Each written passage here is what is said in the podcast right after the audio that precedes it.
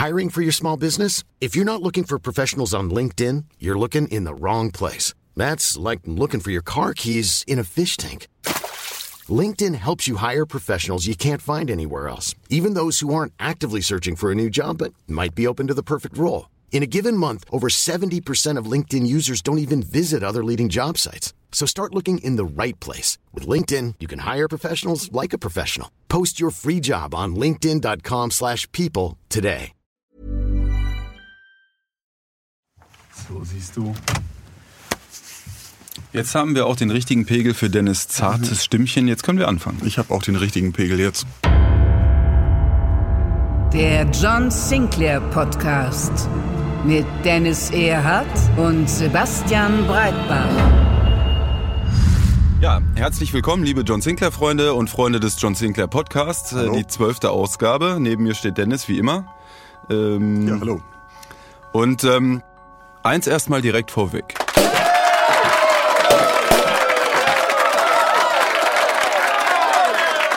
Wir zitieren einfach mal. GFK Entertainment. Alvas Feuerkuss heißt das neue spannende Abenteuer von John Sinclair. Der Geisterjäger besiegt nicht nur Zombies, Dämonen und Co. am laufenden Band, sondern auch die Konkurrenz der deutschen Hörbuchcharts. Gebührend feiert er seinen Erfolg auf, na, na, na, na,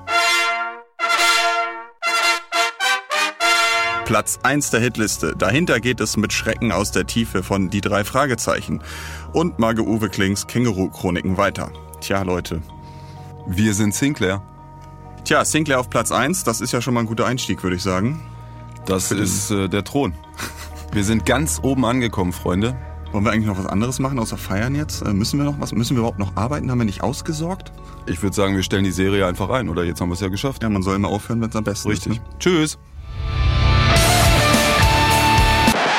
Nein, das war natürlich nur alles Spaß. Wir nehmen solche kleinen Auszeichnungen selbstverständlich als Ansporn, äh, um uns noch mehr anzustrengen, noch bessere Folgen, noch mehr Folgen. Dauerhaft Platz 1. Dauerhaft Platz 1, äh, immer ganz oben mitzuschwimmen, die drei Fragezeichen weit hinter uns zu lassen.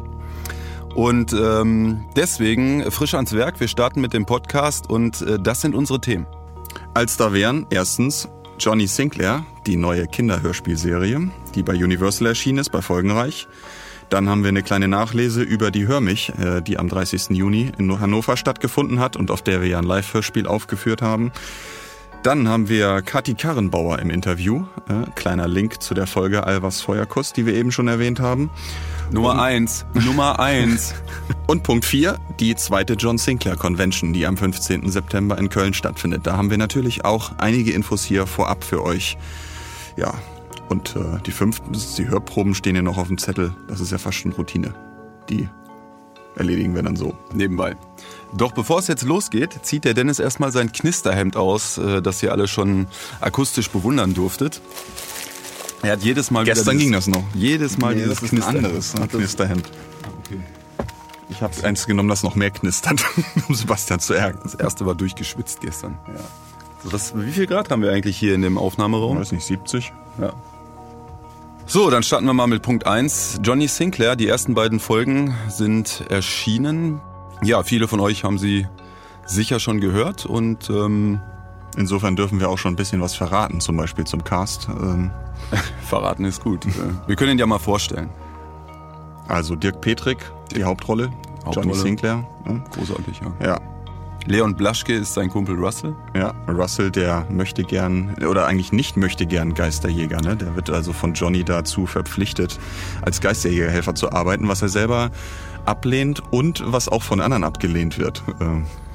Äh, Nämlich Ja. von Wolf Frass. Wolf Frass als Schädel Erasmus, der ein bisschen skeptisch ist, was die Qualitäten, die Assistenzqualitäten von Russell äh, betrifft. Ähm, Wie hat eigentlich Wolf Frass geguckt, ne, als wir ihn gefragt haben, äh, Wolf, deine Rolle wird der Schädel sein. Das passt. stimmt, da war er ein bisschen sparsam, ja. Nein, also Wolf Frass hat natürlich als Erzähler äh, und als äh, Johnny Sinclairs ungewöhnlicher Freund Schädel Erasmus äh, von Rotenburg, äh, der 400 Jahre alt äh, Schädel, der im Moor liegt und von Johnny gefunden wird und ein, der früher einem Alchemisten gehörte, äh, der dementsprechend auch ein paar ja, fast magische Zaubertricks beherrscht und mit Geistern umgehen kann. Ähm, die, die Rolle ist also sehr bestimmt in der Serie und ja, Wolf trägt das auch richtig gut, finden wir mit dieser Ironie. Ähm, ja. und in Folge 2 übernimmt er ja jetzt so ein bisschen die Rolle des Ausbilders der beiden Jungs und ähm, wie du ja gerade gesagt hast, durch seine Erfahrungen ähm, weiß er natürlich, wie man ähm, Geister bekämpfen kann und was für äh, Mittelchen und Gerätschaften es gibt, mit denen man äh, gegen äh, Gespenster und Geister antreten kann, von denen es ja vier Stück gibt zurzeit in der Serie. Und äh, ja, jetzt in Folge zwei, nachdem Russell ähm, äh, rekrutiert wurde als Assistent, beginnt so ein bisschen äh, eine Geisterjäger-Ausbildung für die beiden. Die lernen also, mit welchen äh, Gegenständen sie hantieren können und haben natürlich auch diese äh, Gargoyle 5000 Wasserpistole im Einsatz. Ähm, Man muss vielleicht noch dazu sagen, dass Geister mit Salz verjagt werden können. Unter anderem. Johnny Sinclair. Unter, unter anderem mit Salz. Ja. Nicht vernichtet, aber zumindest ein bisschen äh, durchlöchert, äh, sodass sie dann schließlich verschwinden. Und äh, Salz kann man ja auch in Wasser auflösen, hat sich Johnny gedacht. Genau. Und deswegen äh, ist jetzt äh, sozusagen statt Silberkugeln wird äh, bei Johnny Sinclair mit Salzwasser geschossen und ähm, ist natürlich ein bisschen einfacher herzustellen, besser verfügbar. Man braucht keinen Pater Ignatius. Man braucht keinen Pater Ignatius.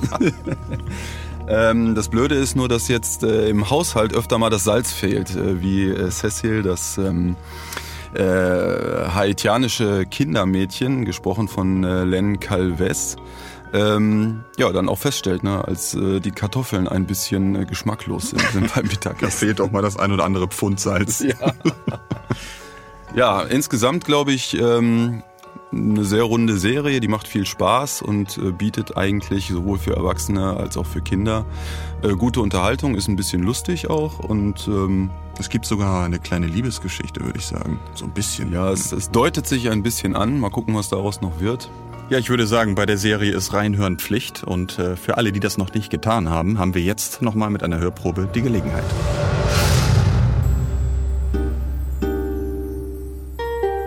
Also wie gesagt, was ist jetzt? Entweder dieses Ding sagt was oder du bist mich gleich wieder los. Okay. Erasmus, das ist Russell. Russell, Erasmus. Guten Tag. Ich meine, ihr kennt euch ja schon. Aber Russell wollte mir nicht glauben, dass du sprechen kannst. Mhm. Russell wollte mir nicht glauben, dass du sprechen kannst. Es wäre also sehr nett, wenn du mich jetzt nicht hängen lässt, klar? Verdammt, Erasmus, jetzt sei kein Blödmann. Sonst schwaffelst du auch in einer Tour. Aber wenn ich mal einen anständigen Assistenten an der Hand habe, stellst du dich stur und... Anständig? Ja? Das würde ich aber mal sehr in Frage stellen. Ha, na also. Wie, wie hast du das gemacht? Ich habe gar nichts gemacht. Johnny, das, das ist doch irgendein Trick, oder? Mit, mit einem Lautsprecher oder so. Ich meine, ich, ich kenne auch eine alte Hörspielserie. Da war, da war in so einem Sockel von einem Totenschädel. Russell, dieser Schädel hat keinen Sockel. Das bestätigt nur mein Urteil, was seine Eignung als dein Assistent angeht. Das gibt's doch nicht. Der spricht ja wirklich. Hab ich doch gesagt. Ich. Ich. Ich muss mal aufs Klo. Was für ein Sockenfalter. Warmduscher. Schattenparker. Mann, Erasmus, was soll das? Russell ist wirklich okay. Und ich entscheide immer noch selbst, mit wem ich rede. Herzlichen Glückwunsch. Aber du hast selbst gesagt, ich brauche einen Assistenten. Einen tauglichen Assistenten. Russell ist mein bester Freund. Ehrlich gesagt ist er mein einziger Freund. Das lässt tief blicken. Und zwar, was euch beide angeht. Gib ihm wenigstens eine Chance, okay? Er braucht ziemlich lange. Hm. Durchfall oder Verstopfung? Hm. Keine Ahnung. Vielleicht ist es auch was anderes. Sag ich ja. Der Highlander! Russell würde jetzt sagen, bitte beeil dich. Ach, mach ich ja. Wo ist das Salzhorn? Also ich hab's nicht. Da! Und das nehme ich auch mit. Was ist das denn? Ein Gargoyle 5000 Automatik. Mit Dauerfeuerfunktion und 5 Liter Tank. 5 Liter? Ja. Wofür? Bin gleich wieder zurück. Russell! Russell, hörst du mich? Johnny? Lass mich rein! Bist du allein? Jetzt mach schon! Schnell! Schnell!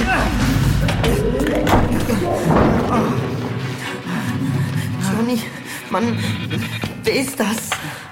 Der Highlander-Geist, von dem ich dir erzählt habe. Oh, wie kommen wir jetzt hier raus? Damit. Hä? Mit einer Wasserpistole? Ich habe auf dem Zimmer schon Salz reingepackt. Zusammen ergibt das Salzwasser.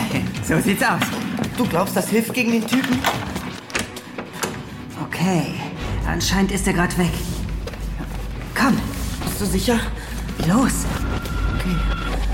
Vom Badezimmer zu Johnnys Schlafzimmer waren es nur sechs oder sieben Schritte, auf denen viel passieren kann. Johnny, Verzieh dich, Flatternacken. Dort, wo ihn der Salzwasserstrahl getroffen hatte, begann sich der Geist aufzulösen. Und Johnny legte nach.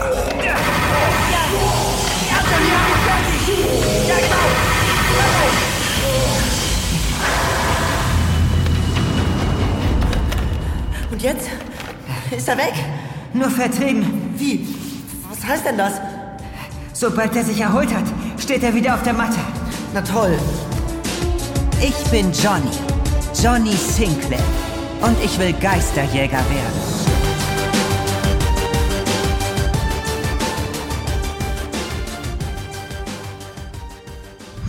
So, das soll erstmal reichen, um euch einen kleinen Einblick zu verschaffen. Äh, dort im Einsatz gehört haben wir auch die äh, Gargoyle 5000 Wasserpistole. Ja, so eine will ich auch haben. Äh, kannst du haben, Dennis? Äh, ich habe zu Hause noch eine zufällig liegen, denn ich habe ja eine, ich musste ja eine kaufen, äh, um die auch aufzunehmen dafür. Du durftest die kaufen? Ich durfte die Alter? kaufen. Ja, Na gut. ich bin in den Spielwarenladen gegangen und habe gesagt, ich brauche unbedingt eine Gargoyle 5000 und dann haben die gesagt, hinten rechts. Gib dem alten Mann eine Gargoyle 5000. Genau. Eine Gargoyle 5000 für den alten Herrn. ne?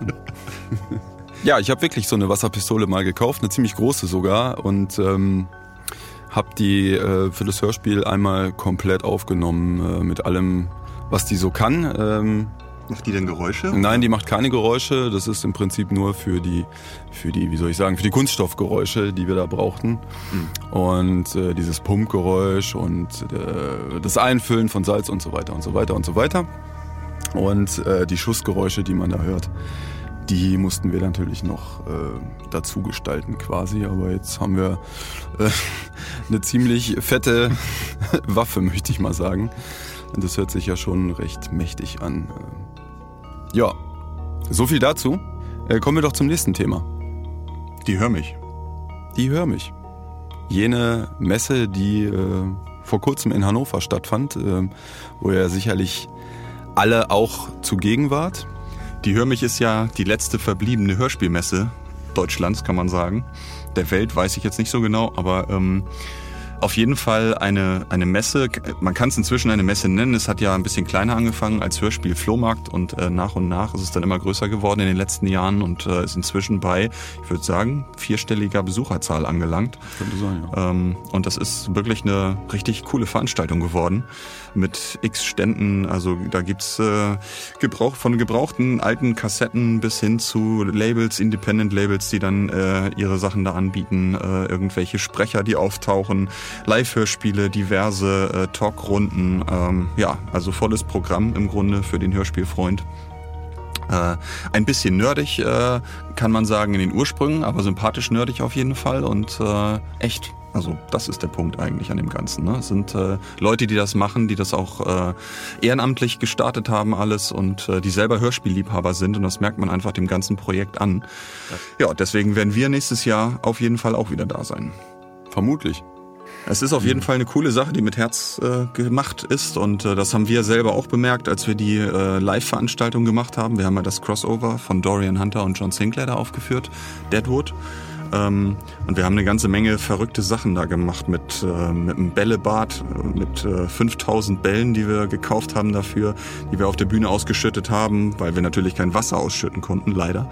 Ähm, und dann brauchten wir halt für einige äh, Badewannen, die da gefüllt werden müssten, diese, mussten diese Bälle und äh, hatten noch ein paar andere Sachen, Kostüme und so weiter und haben die Leute auf der Bühne rumlaufen, agieren lassen. Es gibt auch ein paar Videos dazu im Internet. Ich wollte gerade sagen, das Ganze kann man sich ja eigentlich komplett im Internet auch anschauen. Ist ja komplett mitgefilmt worden auch. Genau. Wir können sogar hier auch mal kurz reinhören, oder? Klar. Dann machen wir das doch mal. Es dämmerte, als ich die Ortsgrenze passierte, und so hätte ich fast den Friedhof etwas oberhalb der Häuserreihe übersehen, der aus nichts weiter als aus einigen grob in die Erde gehauenen Grabsteinen bestand. Eine Frau kniete fast schon. Jetzt kniet sie mit dem Rücken zu mir, fast unsichtbar, hinter den niedrigen Holzlatten, die den Totenacker einfriedeten. Sie trug braune, abgewetzte Lederkleidung und einen riesigen Hut, der vor einem halben Jahrhundert war vielleicht mal eine, genau, einem englischen Bowler, äh, kroch komischerweise zurück gewesen sein mochte. Und sie heulte. Und heulte. Jane! Jane, hey, hey, hey, sag mal, wie kommst du denn hierher? Verpiss dich, Arschloch!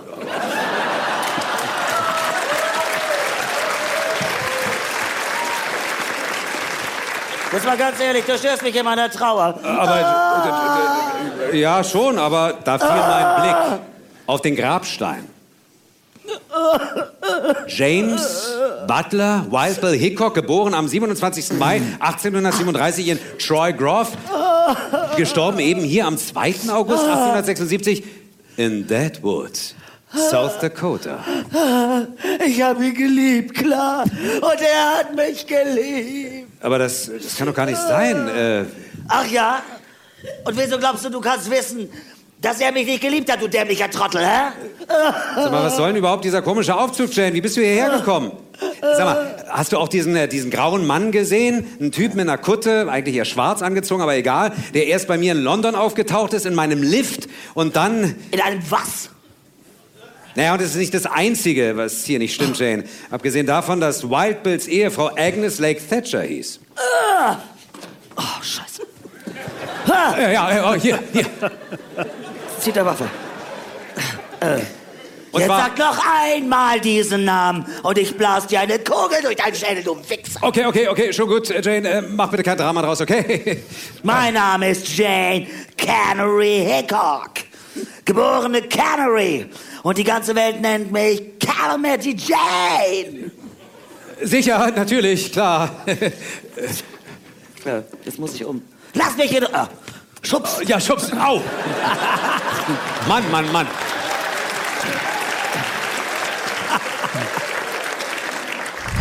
Ja, funktioniert eigentlich auch rein akustisch, ne? Obwohl natürlich ähm, äh, da der äh, visuelle Aspekt natürlich im Vordergrund stand. Ähm, die Leute durften ja mit den Bällen auch äh, nach den Akteuren auf der Bühne werfen. Das war, glaube ich, eines der Highlights an dem Abend. Wir hatten uns da für diese Live-Aufführung halt mal entschieden, bewusst ins Visuelle auch zu gehen und diese, diese ganzen Aktionen zu machen, eben mit den Bällen. Und äh, ja, mal gucken, was es beim nächsten Live-Hörspiel dann geben wird.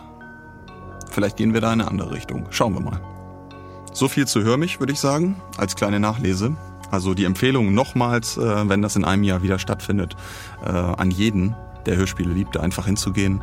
Coole Leute, die das organisieren. Danke Coole an Leute. Jean, kann, danke an Achim und Christian. An und, wen? Äh, an Jean, Achim und Christian, Jean, die das gemacht haben. Und äh, ja, behaltet das bei, Leute, bleibt weiterhin so engagiert und äh, habt so viel Spaß bei der Sache, dann wird das nächstes Jahr auch wieder cool werden. Von der einen Live-Veranstaltung äh, direkt zur nächsten. Äh, es gibt ja noch ein weiteres John Sinclair Highlight in diesem Jahr, eine weitere äh, John Sinclair Veranstaltung. Die zweite John Sinclair Convention. Die zweite John Sinclair Convention am 15. September 2018 selbstverständlich in der Stadthalle Köln-Mühlheim. Und das bedeutet mehr Platz, mehr Prominente, mehr Fans, mehr Menschen auf einem Haufen. Das wird ein riesiges Spektakel und ihr seid hoffentlich auch dabei. Ja, und wir haben natürlich jede Menge Gäste dabei, die schon angekündigt sind teilweise. Ne? Also äh, von den Heftromanautoren von John Sinclair werden jede Menge dabei sein. Zum Beispiel Logan D., Michael Breuer, Olli Fröhlich, Stefan Albertsen und äh, Raphael Marquez und Ian Rolf Hill. Ähm, dann haben wir jede Menge Sprecher dabei, äh, die da sind. Patrick Bach zum Beispiel wird da sein. Claudia Obstadt-Minges äh, als Lupina in der Serie bekannt. Sven Plate ist dabei. Ähm, wen habe ich hier noch auf der Liste? Udo Schenk kommt. Alexandra Lange kommt, die Erzählerin. Und Martin May ist dabei, unser Suko.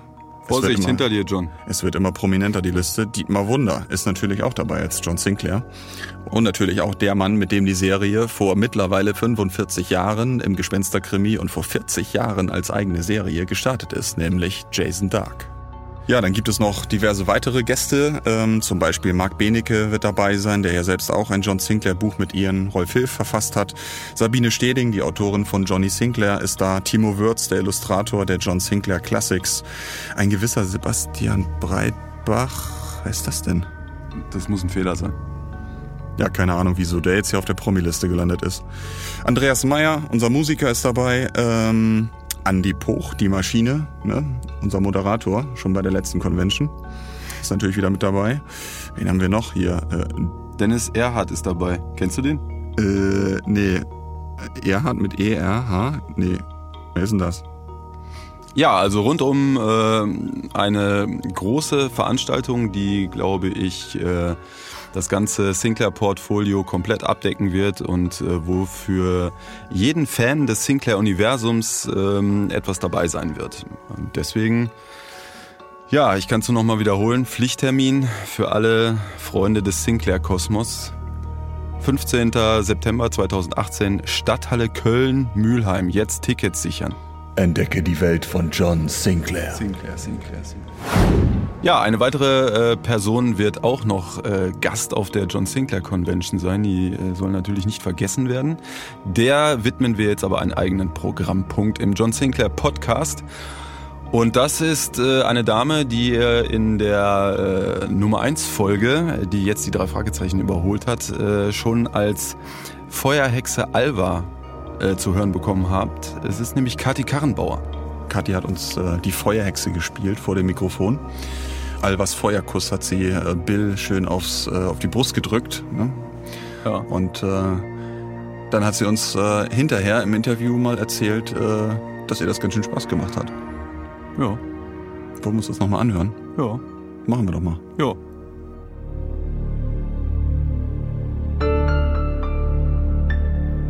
Das Interview.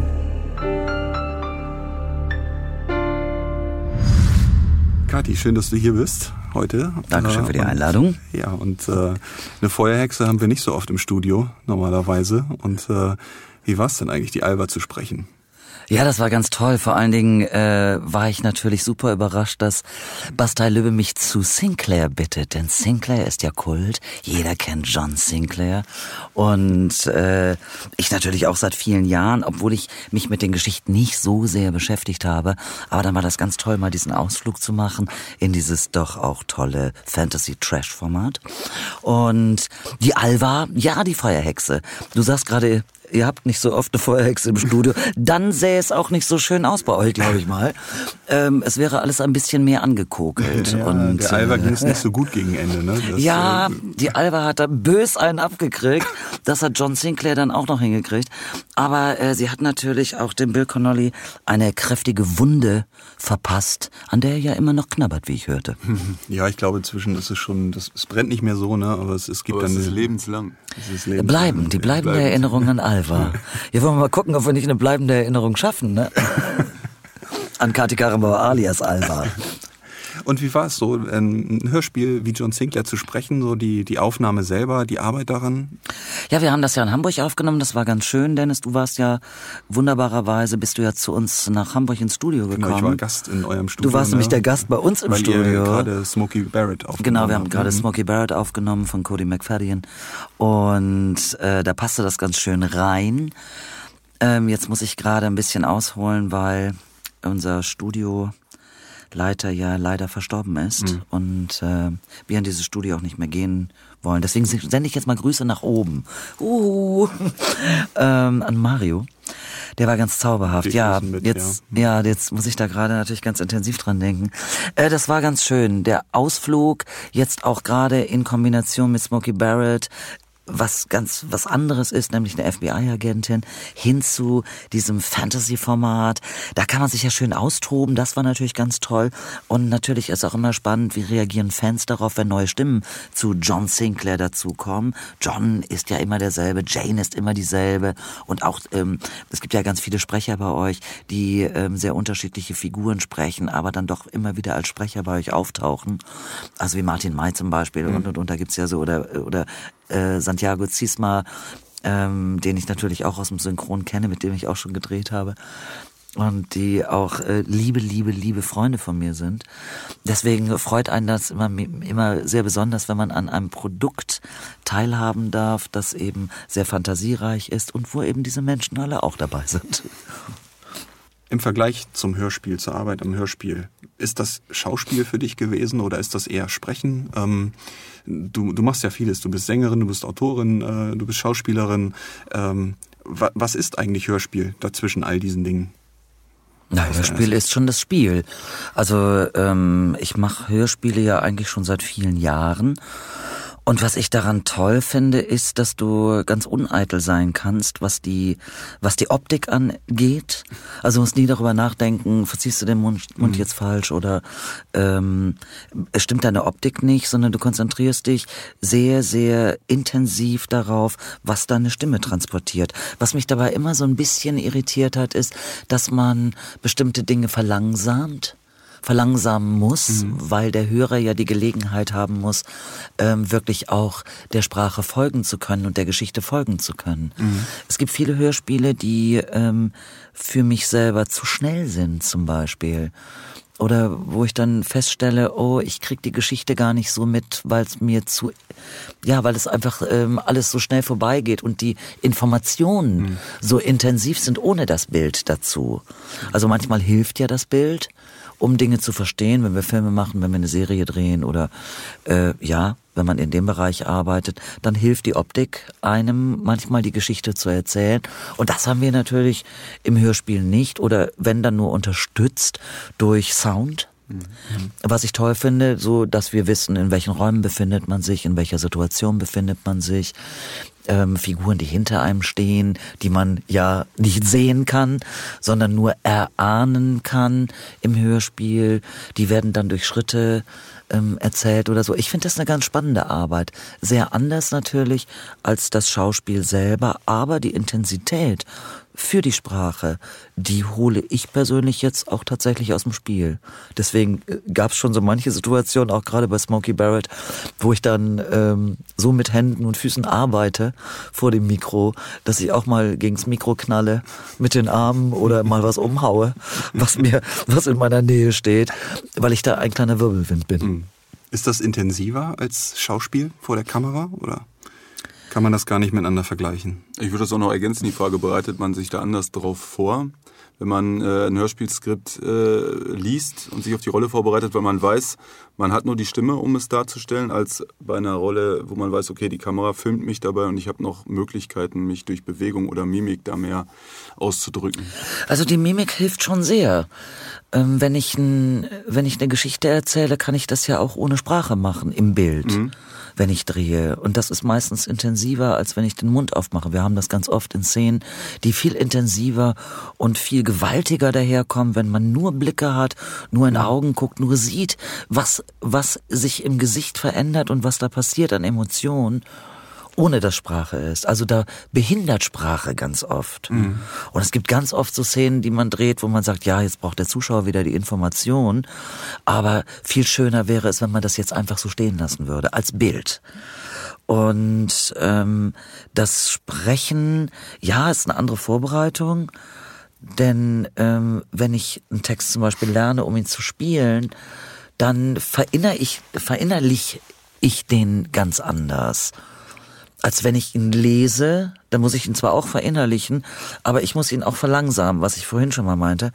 Und ähm, da gehe ich mit der mit einer anderen, ich versuche das jetzt mal so, ne? ich gehe mit einer anderen Intensität in die Sprache und in das Mundwerk, in das Handwerk des Mundwerkes, wenn man das mal so ausdrücken könnte. Und das finde ich ganz spannend. Und natürlich brauchst du die Farben. Dafür brauchen wir die guten Tontechniker, die dann auch die Kleinigkeiten raushören und den guten Regisseur, der dann auch wirklich sagt, nee, kannst du besser, da müssen wir die Farbe mal noch vielleicht noch ein bisschen intensivieren, da ein bisschen weicher, da kannst du ein bisschen mehr anziehen, auch was das Tempo angeht oder verlangsamen. Und das habe ich beim Spielen nicht. Ich habe da den so oft den Zugriff des Regisseurs nicht, weil man mich auch spielen lässt, weil wenn man mich bucht oder wenn man mich sehen möchte, dann mag man auch meine Spielart und dann mag man eben auch diese diesen hohen Grad an Energie, den ich auch bringe, mit viel Gesicht, was für manche Serien zu viel ist, äh, mit viel Energie, was auch für manche Spielarten vielleicht zu viel ist, aber ähm, für die Dinge, für die ich angefragt werde, dann auch das Richtige. Ich wollte gerade sagen, dass du ja eigentlich jemand bist, der eine sehr markante Stimme hat ähm, und auch äh, ein Gesamtkunstwerk bist in der Art und Weise, wie du als Schauspielerin wirkst, würde ich sagen. Und dass, ähm, wenn du jetzt die Alva sprichst zum Beispiel, dann ist die Hälfte davon plötzlich weg oder mehr als die Hälfte. Ähm, gehst du dadurch einfach anders daran? Oder ähm, ist das gar nicht so bewusst, äh, dass du trotzdem sagst, ich, ich äh, klar, ich, äh, ich arbeite mit meiner Stimme und ich muss natürlich die Alva nur damit darstellen, aber ich bin ja trotzdem noch ich als Schauspielerin. Ähm, oder ist da, fühlst du da einfach, dass ein Teil von dir abgeschnitten ist, dass du ganz anders arbeitest? Nee, ich arbeite nicht anders. Ich arbeite so, als würde ich es erleben, genauso wie ich das bei Dreharbeiten machen würde, nur habe ich die Hilfsmittel dazu nicht. Also ähm, da geht's ja auch um Vorstellungskraft. Wie sieht denn überhaupt eine Feuerhexe aus? Was ist eine Alba? Was hat die für Hände? Was hat die für Füße? Also die Vorarbeit, die ich, äh, die ich äh, mache, wenn ich drehe ist ja eine mhm. ganz andere. Ich beschäftige mich da mit der Figur. Ähm, es gibt ähm, im Method Acting zum Beispiel 62 Fragen, die du deiner oder für deine Figur beantwortet haben solltest. Mhm. Da geht's dann wirklich auch um, was für Unterwäsche trägst du, wie riecht deine Unterwäsche, wann hattest du das letzte Mal Sex? Also solche Fragen solltest du dir beantworten für die Figur. Das mhm. klingt jetzt erstmal ein bisschen ähm, einfach, aber es geht eben darum, die Figur so gut wie möglich zu greifen. Mhm. Bei einer Kunstfigur wie Alba der Feuerhexe wissen wir, oh, es ist eine Hexe gut. Hexen kennen wir eigentlich nur aus der Geschichte, boah, die hat Warzen auf der Nase, die hat ewig lange Fingernägel, wahrscheinlich braun. Dann äh, denken wir vielleicht noch an, ähm, ja, wir denken vielleicht noch an, wer war denn äh, Hexe? Letztendlich äh, Sieben Zwerge mit Otto, da hat man dann Nina Hagen als Hexe gesehen, mit ewig langen Fingernägeln, da denkt man vielleicht noch an Nina Hagen, äh, äh, die ich sehr liebe im Übrigen. Ich denke ähm, die ganze Zeit danach, äh, jetzt darüber nach, wann Albert zum letzten Mal Sex gehabt hat. Ah! Oder was für Unterwäsche. ja, diese Fragen stellen. nicht mehr aus dem Kopf jetzt. Also. Ähm, genau, das, ich glaube, das ist auch hart, sich das jetzt. Too much information, ne? da haut man sich so auf die Öhrchen und sagt, oh Gott, oh Gott, das will ich alles gar nicht wissen. Äh, die Gedanken macht man sich natürlich mhm. nicht, wenn man sie spricht. Man denkt darüber nach, was ist der, was ist die Charakteristik der Sprache, was hat die für einen Sprachduktus, mhm. was erzählt die, wie erzählt die das. Dann ist natürlich bei mir, wie all, bei allen anderen Sprechern natürlich auch die Stimme das Markenzeichen. Und äh, dann wird man ja auch nur für Dinge angefragt, mhm. auf die man passt. Es macht Spaß, sich in Figuren hineinzudenken, einfach nur mit der Stimme. Mhm äh, du, du machst ja buchstäblich mehr mit der Stimme als nur zu sprechen. Du machst mhm. auch, äh, du singst viel mhm. und äh, hast auch da einige Erfolge gehabt. Ähm, mhm. Würdest du dich eher als Sängerin bezeichnen, eher als Schauspielerin oder willst du dich gar nicht entscheiden? Also das ist äh, eine Frage, die ich seit der Schauspielschule völlig langweilig finde. Ähm, ich sag dir auch warum. Da gab es die Paritätische Prüfungskommission und ähm, ich habe damals schon Musik gemacht, ich habe ganz viel Rockmusik gemacht damals und äh, kam dann zur ersten Prüfung. Und dann sagte man mir aus der äh, Paritätischen Prüfungskommission, da saßen also sieben Leute im Gremium, ich müsste mich jetzt entscheiden, ob ich mhm. Schauspielerin oder Sängerin werden wolle. Was totaler Quatsch ist. Ich meine, wenn man sich die Stücke anguckt, brauchst du Musik. Bei Brecht musst du singen können. Mhm. Zumindest ein bisschen musikalisch sollte man sein, wenn man dann in der Dreigoschen-Oper antritt, ja. Und auch sonst wird man doch ausgebildet, damit man Vielseitigkeit auf der Bühne zeigt. Denn damals haben wir ja nicht über Film nachgedacht. Wir haben auch gar nicht über Sprechen im Studio nachgedacht. Wir wollten als Theatermenschen auf die Bühne. Das war das Schauspiel. Alles andere war gefühlter Verrat an allen Berufen. So. Und dass die Amerikaner wurden ja immer in drei Sparten ausgebildet. Das heißt, du musstest, musstest natürlich spielen können, du musstest singen können und du musstest tanzen können. Und warst aber noch lange kein Musical-Darsteller, sondern das war die Ausbildung zum Schauspieler. Ein Schauspieler sollte sprechen können, sonst ähm, wird's schwierig. Mhm. So und äh, musikalisch sollte er auch sein, weil wir brauchen die Musik. Wir haben die Musik in vielen Stücken. Dazu sollte man sich auf einer Bühne bewegen können. Was sonst machst du auf einer Bühne, als dich äh, in unterschiedliche Charaktere einzufinden und dich in diesen Charakteren zu bewegen? Und deswegen hängt das alles zusammen. Ich mag nicht reduziert werden auf, sie macht das eine oder das andere. Was allerdings eine Uta Grabowski, Gott hab sie selig, das ist eine alte Gründgens-Schülerin gewesen und das war die Schulleiterin meiner Schule, in meiner Schauspielschule in Kiel, die mich auch intensivst ausgebildet hat für die Bretter, auf denen ich heute noch stehen kann, auch wenn ich nicht auf den Brettern, die die Welt bedeutet, stehen, stehe jetzt gerade, wenn ich Hörspiele mache oder wenn ich drehe, sondern in diesem Beruf stehe. Aber da stehe ich so mit festen Beinen und da kann ich mir vertrauen und ich, ich kann dem vertrauen, was ich gelernt habe. Aber da kam gerade damals die große Kritik, und das muss man auch dazu sagen, sie war die Stimme von Anna Magnani, viele, viele Jahre und sie kurz vor ihrem Tod, fast schon auf dem Sterbebett, da sagte sie zu mir, niemals Synchronsprecherin, niemals. Du verlierst deine eigene Welt. Du verlierst dich als Schauspieler. Du wirst irgendwann nicht mehr auf der Bühne stehen und du sein, denn du bist in einen, du, du gehst in einen Charakter, der nicht du bist, um dem Menschen deine Stimme zu leihen. Aber du tust, was der andere tut. Du tust es nicht selber aus dir heraus. Die guten Schauspieler sind immer nicht die ganz so guten Synchronsprecher und die tollen Synchronsprecher sind meist die schlechteren Schauspieler. Das war damals ihre Aussage. Ich glaube, das hat Wann sich. War das? das ist lange, lange her. Da war ich 18. Guck mal, jetzt bin ich 55. Ähm, also das ist 37 Jahre her. Interessant, weil damals ja, ja noch ganz anders gearbeitet ja. wurde. Natürlich, ja, natürlich. Und da war, und eben wenn man dann, es gab ja auch wenig Filme, und wenn man aber dann die Anna Magnani sprach, die ja Film, viele Filme gedreht hat, unter anderem natürlich mit Marlon Brando und, und, und, viele Tennessee Williams mhm. Stücke ähm, verfilmt wurden, in denen Uta Grabowski dann sprach, ähm, da hat sie sich scheinbar verloren. Und irgendwie war ich so ein bisschen ihr Ziehkind. Ich hatte ihre Energie. Ich glaube, ich war auch eine ihrer Lieblingsschülerinnen, zumindest aus meinem Jahrgang. Also sie hat mich da wirklich sehr, sehr, sehr gut vorbereitet. Von der Schule kennt man äh, zwei große heutige Schauspieler. Einmal ähm, den Axel Prahl natürlich, mhm. den man aus dem Münsteraner Tatort kennt. Wir waren zusammen auf der Schauspielschule, war ein mhm. Jahr lang, ein Jahrgang unter mir, also einer der jüngeren Jahrgänge. Mhm. Und dann ähm, gibt es den wunderbaren Rainer Bock, den man aus unterschiedlichen und wirklich tollen Filmen kennt unter anderem äh, aus Das Weiße Band, Handkes Verfilmung. Ähm, wirklich ein ganz, ganz toller Spieler, der auch erst sehr spät eigentlich in die großen Rollen gekommen ist. Ähm, da war Rainer auch schon Ende 40, Anfang 50. Und ähm, ja, das sind die beiden, die aus meiner Schule so tolle Stars geworden sind. Es gibt natürlich auch noch andere Namen, Ralf Komor und und und. Also die so an, am Theater dann geblieben sind, tolle Sprecher geworden sind. Aber eben, das klebt mir immer so ein bisschen im Nacken, wenn ich zum Synchron gehe. Ich habe ja lange Jahre ähm, jetzt Shannon Beast gesprochen. Ähm, eine Figur in Glee, die Footballtrainerin, das war ein Riesenspaß.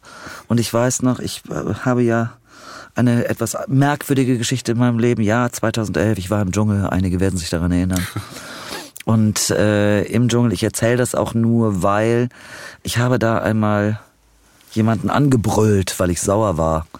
Und dieser Brüller, den hatte ein Synchronregisseur gehört und hat gesagt, so, und die brauche ich genau dafür. und er hatte ewig lange gesucht, wer diese Shannon Beast übernehmen könnte in Glee, diese Footballtrainerin. Und ja, ähm, dann hatte er den Dschungel geguckt und da hatte er seine Stimme gefunden. So habe ich das dann gekriegt. Ja, wir haben eine Menge äh, gehört über die Schauspielerin, über die Sprecherin, über die Musikerin und äh, mit welcher Leidenschaft äh, Kati all diese Sachen macht. Und äh, kann man sagen, ja wirklich, kann man wirklich sagen. Und äh, wer Kati live erleben möchte, der hat äh, bei John Sinclair auch eine Gelegenheit dazu natürlich, ne? Ja, Schon ankündigen. 15. 15. September. Ich bin dabei. Ich verrate euch noch nicht, was ich dort tun werde. Um ganz ehrlich zu sein, ich weiß es noch nicht genau. Nein, also da werden wir was ganz, ganz Schönes auf die Beine stellen und ich freue mich, wenn ihr alle dabei seid und uns tatkräftig unterstützt. Es gibt natürlich danach sicherlich auch die Möglichkeit, das ein oder andere Foto mit euch zu machen. Was euch immer ganz wichtig ist, das weiß ich ja. Aber kommt zur Sinclair Convention. Die Fans werden sowieso da sein. Und dann bringt noch ein paar Freunde mit, die auch noch Walter-Fans sind und Kati Karrenbauer-Fans. Und dann freuen wir uns auf einen schönen Tag im September, 15.09. Da geht's los. In Köln die zweite John Sinclair Convention Yes. mit Kati Karrenbauer. Und Vielen wieso, wieso will eigentlich nie jemand mit uns ein Foto machen? Denn? Ja, ne? Das weiß ich nicht. Ihr dürft aber mit drauf. Okay. Ich kann ja sagen, Kinders, wir müssen noch auf Sebastian und Dennis warten. Die müssen ja das Foto machen. Die müssen. Ja, was natürlich sehr interessant war bei dem Interview, ist äh, mal wieder zu sehen und darüber zu sprechen, wie facettenreich eine Künstlerin aufgestellt ist, wie Kathi in dem Fall, die äh, der äh, den meisten Leuten vorwiegend durch eine bestimmte Rolle bekannt ist, die sie äh, über lange Zeit gespielt hat, äh, nämlich die Christine Walter. Ähm, du das? weißt sicherlich, äh, wer gemeint ist. Ich kannte sie ehrlich, ich kannte auch Kathi nicht, muss ich gestehen. Also ich äh, Also Kati kannte ich, aber ich kannte diese Rolle nicht. Okay. Aber ich habe auch keinen Fernseher, das ist meine Verteidigung. Ja.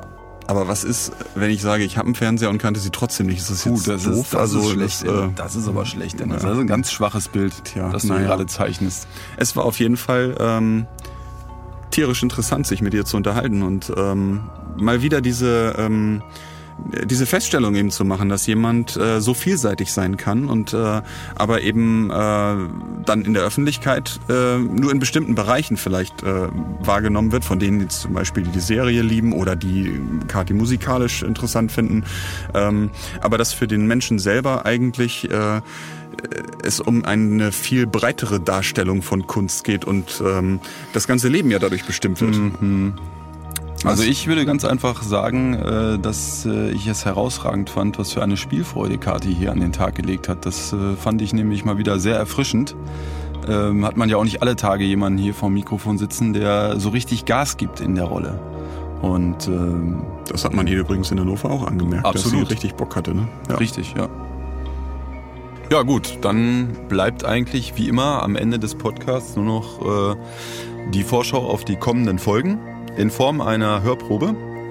Und da wollen wir jetzt mal gemeinsam reinhören. Am 31. August 2018 erscheint John Sinclair Folge 124. Die Rache der Horrorreiter. Nur noch wenige Meilen trennten uns vom Kloster St. Patrick, jenem Ort, an dem wir Jane Collins vor den Schergen der Hölle in Sicherheit bringen wollten. Aber der Teufel hatte bereits einen Plan gefasst und schickte uns zusammen mit den Erzdämonen Äber, die Horrorreiter, auf den Hals. Schau mal, was wir da haben. Kartoffelpüree oh, und Spargel. Oder ist das der Spargel und das das Kartoffelpüree? Hm, wirst du nur rausfinden, wenn du es probierst. Also, ein für Mutti. Oh, na komm schon. Was für ein sturer Bock. Tu es wenigstens für mich, okay? Umso eher sind wir hier fertig. Was hast du gesagt?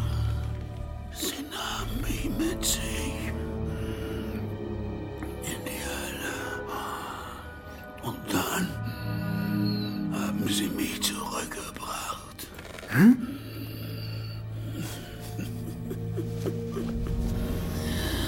Sie kommen. Also, wenn, wenn du jetzt noch was haben willst, solltest du lieber. Hörst du sie? Sie sind nah. Wer ist nah? Mach mich los, Pedro, damit ich sie begrüßen kann. Von wegen. Ich rufe jetzt den Professor an und sag ihm, dass du deine Sprache wiedergefunden hast. Ja. Und ein ehrlicher... Scheiße, was ist das? Ein grüner Lichtfinger fuhr vor ihm durch die Luft und schien ein Stück aus der Wirklichkeit herauszuschneiden. Das kann doch nicht... Dahinter war nichts. Eine glatte schwarze Fläche, in der sich etwas bewegte und näher kam. Was? Sie kommen! Sie kommen! Aus dem Augenwinkel sah Pedro, wie Don Alvarez die Fesseln von Armen und Beinen rutschten. Er erhob sich. Hey, was soll das? Bist du verrückt geworden? Eine schwarze Gestalt sprengte aus dem Tor auf einem Rappen. Der Reiter trug einen Brustharnisch, auf dem ein einzelner riesiger Buchstabe leuchtete wie Feuer. Ein A. Oh Gott, was? Bitte! Töte ihn! Im Namen des Asteroth! Nein! Der Reiter zog sein Schwert. Nein! Nicht! Und jetzt bring mich von hier fort, damit ich endlich Rache nehmen kann. Rache an John Sinclair! Am 28. September 2018 erscheint John Sinclair Classics, Folge 34. Die Todesgondel. Aus Venedig ereilte mich der Hilferuf meines alten Freundes Bill Connolly. Mädchen, die in den berühmten Kanälen der Stadt verschwanden und kurz darauf tot wieder auftauchten. Ich machte mich auf die Suche nach der Todesgondel und geriet in die Fänge der Bruderschaft des Goldenen Löwen. Es ist wunderschön hier. Bill Connolly hatte für sich und seine Freundin Sheila die große Rundfahrt gebucht. Und so lenkte der Gondoliere das Boot nach einer Weile in einen der engen Seitenkanäle. Alte Frauen sahen gelangweilt aus Fenstern auf sie herab, während die Gondel fast lautlos weiterglitt. Bill? Bill, da treibt was im Wasser. Was ist das denn? Sieht aus wie... Meister, lenken Sie mal darüber. Da, No, Signore, no! Bill? Das ist ein Mensch. ein toter Mensch. Jetzt rudern Sie schon darüber, verflucht. Oh, gefährlich! Große Gefahr! Das ist bestimmt ein Opfer des goldenen Löwen! Goldener Löwe? Wer soll das sein? Dann mach ich das eben selbst. Geben Sie mir die Ruderstange. Bill? Pass doch auf, Ja. wir kentern gleich. Nicht, Signore! Ich sagte her mit dem Ding. Kannst du denn überhaupt mit dem Ding umgehen? Na, das wird sich gleich zeigen. Links, weiter nach links. Oh Gott. Das ist eine Frau. Ein junges Mädchen. Opfer des goldenen Löwen! Bill hiefte die Tote über die hüfthohe Bordwand in die Gondel. Die Leiche war in einen Regenmantel gehüllt, der unter der Achsel eingerissen war. Aus den langen schwarzen Haaren floss die Wasserbrühe des Kanals. Sie bringt uns Unglück! Sieht nicht so aus, als wäre sie schon lange tot. Oh mein Gott. Lassen Sie die Leiche, Signore. Sie ist verflucht! Was reden Sie da, Mann? Sie bringt uns nur Unglück! Sie gehört dem goldenen Löwen! Oh, Was meinen Sie damit? niemand nimmt dem goldenen Löwen sein Opfer weg! Oh, die goldenen Masken werden kommen und uns töten! So, Freunde, das war's mal wieder mit dem Podcast. Ähm, hier drin sind es jetzt auch ungefähr 85 Grad. Dennis schwitzt schon. Ja, Sebastian noch nicht. Aber Ich nicht. Ich bin das gewohnt. Und ja, dann. Ähm, der Zettel. ach, der Zettel, der ja, selbstverständlich, der Zettel. Wann ist der nächste Podcast? Der 13. ist das. Ne? Wollen wir den überhaupt machen oder wollen wir den lieber auslassen? Wir machen am besten direkt den 14. Podcast, ja. bevor noch irgendwas passiert. Ähm, rein theoretisch wäre der 13. Podcast am 12. Oktober. Ist das richtig? Warum ist der nicht am 13? Das wäre doch viel besser das ist, aber ich werde das hier schon mal durchstreichen auf dem Zettel. Wir machen am besten dann direkt den 14. Also der 14. Podcast, der nächste, wird dann ähm, erscheinen am 12. Oktober. Freitag. Freitag. Wie immer. Zweiter Freitag, zweiter Monat. Wir hören uns. Bis dann. Moment. Wollen wir, nicht, äh, wollen wir nicht noch allen John Sinclair-Freunden äh, bis dahin einen schönen Restsommer wünschen? Ja, während wir hier arbeiten oder was? Während wir hier bei der Hitze uns abrackern, damit äh, alle Leute da draußen ihre neuen John Sinclair-Folgen bekommen. Und ohne jede Freizeit, mit Überstunden. In diesem Sinne äh, noch einen schönen Sommer für euch äh, und ähm, ja, wir sehen uns dann allerspätestens auf der John Sinclair Convention. Bis dann. Tschüss. Tschüss.